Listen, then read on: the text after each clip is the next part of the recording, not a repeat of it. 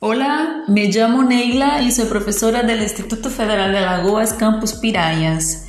Hoy estamos aquí en contribución a la Educa Periferia y vamos a trabajar con la comunicación a partir de los saludos, presentaciones, nacionalidad y despedidas.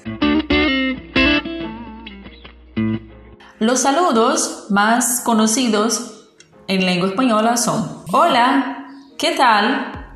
Buenos días, buen día, buenas tardes y buenas noches. Para que podamos presentarnos, utilizamos diálogos formales e informales. Los diálogos formales son ¿Cómo se llama? ¿Cuál es su nombre? ¿Cómo le va? ¿Quién es usted? ¿De dónde es usted? ¿Es usted de aquí? ¿Dónde vive usted? Para que podamos preguntar a partir de diálogos informales, decimos, ¿cómo te llamas? ¿Cuál es tu nombre? ¿Cómo te vas? ¿Quién eres? ¿De dónde eres? ¿Eres de aquí? ¿Dónde vives? Para que podamos responder a las presentaciones decimos, me llamo María, mi nombre es María, soy María. Y para que podamos responder a estas presentaciones a partir del punto de vista de la nacionalidad, decimos, soy de Cuba, o soy cubana, vive en Cuba. Hay también otras formas de contestar estas presentaciones. Por ejemplo, si preguntamos ¿cómo te vas? o ¿cómo le va?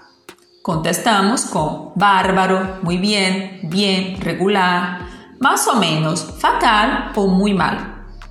Si nosotros necesitamos continuar con el diálogo, decimos ¿y tú? ¿Y usted? Para despedirnos, decimos adiós, hasta luego, hasta pronto, hasta mañana y hasta la vista.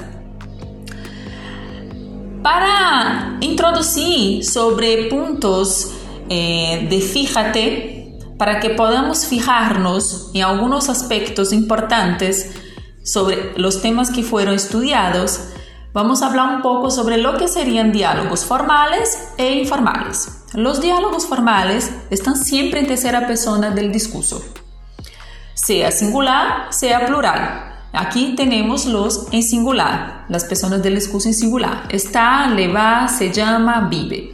Los diálogos informales están siempre en segunda persona, del singular o del plural. Aquí estamos con todos del singular. Estás, te vas, te llamas y vives.